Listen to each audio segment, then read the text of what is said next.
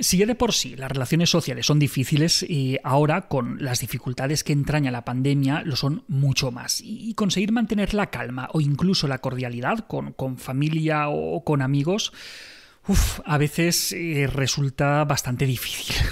¿Os ha pasado? Vamos a ver. A ver, eh, que nos está tocando vivir una época muy loca. Algún día eh, recordaremos con, extrañeza eh, aquellos meses en los que teníamos que contar las sillas que poníamos en la mesa porque no podíamos juntarnos más de X personas, aquellas navidades que, no compartimos con, nuestra familia para evitar contagios, o el estar mirando el reloj de reojo porque tenemos toque de queda y no podemos estar por ahí, por la calle sin, sin motivo. Bueno, esto lo recordaremos algunos. Otros se están pasando las recomendaciones sanitarias por el forro. Y en parte, mm, por esto estamos como estamos. Pero bueno, mm, no quiero seguir por ahí que me caliento. En fin. Pongámonos en, en una situación sencilla, ¿vale? En la que quedas para tomar café con un amigo. Quizá para ti hace frío y prefieres estar dentro de la cafetería, pero es que a lo mejor la otra persona no se siente cómoda en un interior sin, sin ventilar. O quizá eh, os sentáis fuera y nada más llegar te quitas la mascarilla antes de siquiera que, llegue el camarero porque tú piensas que por estar sentado en una terraza, eh, ya estás en mare, ¿no? O, puede que, vayáis los dos con la mascarilla y uno se la quita solamente para beber el café y se la vuelve a poner entre trago y trago y el otro no. A ver, que, son muchos gestos y muy pequeñitos los que pueden hacer que uno u otro pues, se sienta cómodo se sienta incómodo en, circunstancias tan raras como, las que estamos viviendo.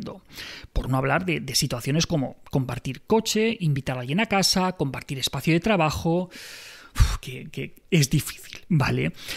seguro que todos eh, habéis vivido situaciones así durante estos meses de pandemia, en las que al quedar con, otras personas, pues como que hay pequeños choques respecto a la forma de, unos y de otros de entender pues lo que toca o lo que no toca hacer. Partimos de la base de que tenemos unas recomendaciones oficiales y estas recomendaciones pues van cambiando en función del momento de la pandemia. ¿Vale? No, no era lo mismo marzo o abril que verano que, que ahora. ¿de acuerdo?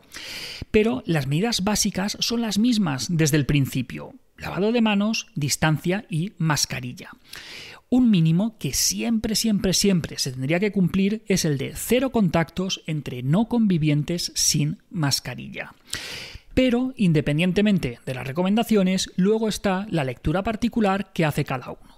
Hay personas para las que estas recomendaciones son exageradas y consideran que pueden asumir más riesgos. Y hay personas que consideran que estas recomendaciones se quedan cortas y no quieren asumir ningún riesgo.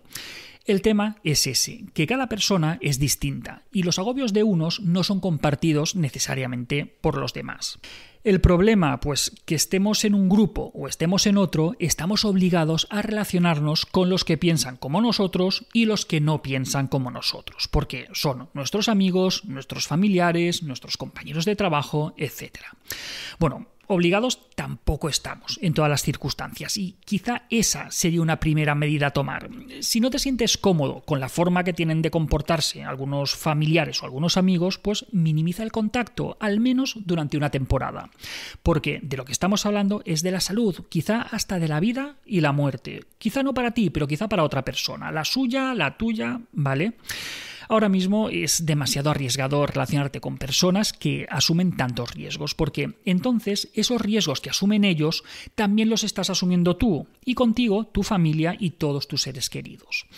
Empecemos por estas personas, quienes consideran las recomendaciones exageradas y asumen muchos riesgos. A mí, eh, personalmente, es algo que, me irrita y, que me enfada muchísimo, que, que ya vamos para un año de pandemia, pero bueno, en fin, ¿por qué actúan así? Pues no todos lo hacen por los mismos motivos. Eh. Algunos, pocos, por desconocimiento. Eh, hay personas que no acaban de entender realmente la situación en la que estamos y, por qué tenemos que actuar como nos recomiendan. Y por ese desconocimiento, pues actúan de una manera imprudente. Insisto, son pocos, pero honestamente, creo que se podía haber hecho mejor pedagogía y haberse explicado mejor todo esto, pero eso, mm, es imposible hacerlo todo bien y todos podemos tener un despiste en, algún momento, en plan, pues oye, salgo alegremente sin mascarilla y de repente me doy cuenta que, no la llevo, que, que seguro que os ha pasado, ¿vale?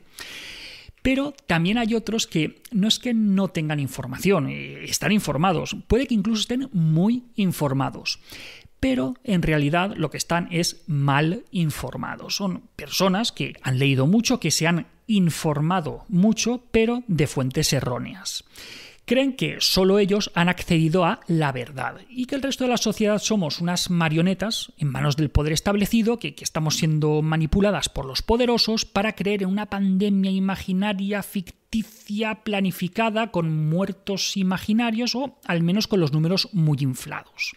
El objetivo sería pues, establecer un nuevo orden mundial de la mano de Bill Gates, Soros, de la OMS, ¿vale? No, como ahora que manda el gremio de zapateros, que, decía alguien por, por Twitter, ¿no? Pues eso, que, a ver, que aunque a algunos todo esto no suene muy raro, tristemente hay mucha gente con, estas ideas. Estas personas, en contra de lo que creen, eh, son las que están realmente siendo manipuladas y están esperando el, despertar de la gente, que dicen ellos, pero quizá quienes se despierten sean ellos en una UCI, ¿vale? El tema es que no solo se ponen en riesgo a ellos mismos, sino que también nos ponen en riesgo a todos los demás. Y, por supuesto, a ver, estos no son los únicos motivos. Hay muchos más, motivos políticos, económicos, eh, la rebeldía típica de, de algunas etapas de la vida. Pero, independientemente del motivo, hay algunos errores comunes que comete mucha gente y que les llevan a asumir riesgos innecesarios. Por ejemplo, uno muy frecuente es confundir la, confianza, la amistad o, la familiaridad con la ausencia de peligro.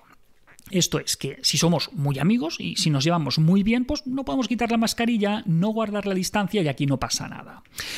Aunque a veces parece que se nos olvide, pues obviamente el virus no entiende de amistad o de confianza. A ver, que, es normal que esto pueda pasar, porque cuando estamos con, nuestras personas de confianza, pues nos relajamos y, bajamos la guardia, pero tenemos que recordar que estamos en medio de una pandemia y de hecho quizá ahora estemos en de los peores momentos de la pandemia. Y si hay alguien con quien no deberíamos bajar la guardia es precisamente con nuestros seres queridos. Otro motivo por el que algunas personas actúan de manera imprudente es pensar que, toda esta situación les afecta más que a los demás y por eso se sienten legitimados para actuar de una manera distinta. Porque son tan especiales que las medidas valen para todos menos para ellos. Estas personas sufren más que el resto por llevar mascarilla, como si a los demás no nos agobiara. Sufren más por no ver a sus familiares, como si al resto nos diera igual. Sufren más por no poder viajar, como si el resto fuéramos setas. A ver, lo siento, pero, pero no. O sea, esta pandemia nos afecta a todos, ¿vale? Desde los más ancianos hasta los más pequeños. Hay niños que desde que han nacido no saben lo que es salir a la calle y ver a la gente sin mascarilla. Hay ancianos que llevan encerrados en las residencias meses, sin poder salir, con las visitas muy restringidas, meses por favor, un poco de empatía. A ver, que sé que hay gente que por motivos médicos está exenta de llevar mascarilla o por algunas limitaciones, o, pero ya entendéis a lo que me refiero con estos casos, ¿vale? Otro motivo relacionado y que cada vez es más frecuente es el agotamiento y la rebeldía. Vale, que llevamos muchos meses de restricciones y la mayoría estamos ya cansados. Lo llaman fatiga pandémica. Eh, yo lo llamo de otra manera, pero bueno, que eso, que algunos se, sienten legitimados para incumplir estas recomendaciones, por el motivo que sea, pero se sienten legitimados. Y, vuelvo a lo mismo, que todos llevamos el mismo tiempo en esta situación, todos estamos cansados, pero no podemos bajar ahora la guardia. Nuestros sanitarios están ya desesperados, no, no, no saben cómo decirlo. Por favor, un poco de empatía, ¿vale? Entonces, volviendo al hilo central de, este vídeo, ¿cómo relacionarnos con el resto del mundo en un momento tan complicado como este? Pues poco, relacionándonos poco, que en eso consisten las medidas, o al menos de manera presencial. Si hay personas cercanas que actúan de manera imprudente, pues no, intentes convencerlas, es decir, estarás malgastando tu energía. Si en un año de, monotema y de repetir las cosas por activa y por pasiva no, no, no han conseguido que cambiar la forma de ver las cosas, de verdad, a estas alturas tú no lo vas a conseguir. Entonces, limita el contacto con esas personas temporalmente, pero limítalo, al menos hasta cuando relacionarte con ellas no te ponga a ti y a los tuyos en peligro. Si decides tener contacto con, esa persona o, si es que no puedes evitarlo, pues al menos no bajes la guardia. Más bien al contrario, aumenta las medidas de protección. Utiliza una mascarilla que te proteja mejor, y mantén más la distancia con esa persona. Evita interiores, evita quedar para comer o, para cenar. Reduce el tiempo de contacto, lávate con frecuencia las manos. Y cuando llegues a casa haz una hoguera con toda la ropa y la quemas bueno, e, eso no hace falta, pero bueno, ya, me entendéis, total.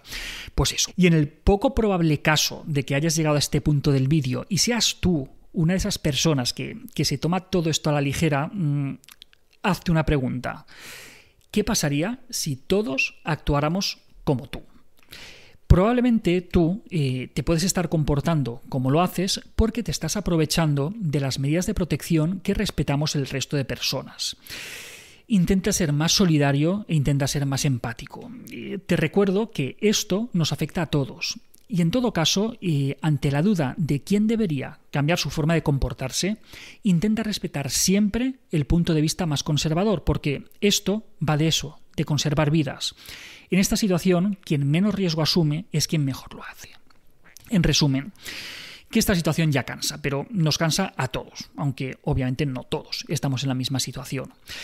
Espero que esto eh, os ayude a tomar alguna decisión eh, en lo que queda de pandemia, que esperemos que ya sea menos. Y si con este vídeo al menos conseguimos que una persona, una solo, se tome todo esto un poquito más en serio, pues ya habrá merecido la pena. Aunque tengo mis dudas, la verdad. En fin, hasta aquí otra píldora de psicología. Si os ha gustado, nos podéis ayudar compartiéndola. Además, tenéis muchos más vídeos y muchos más artículos en el canal de YouTube y en albertosoler.es. Y en todas las librerías, nuestros libros Hijos y Padres Felices y Niños sin etiquetas. Y la semana que viene, más, eh, más pandemia y más vídeo también. Un saludo.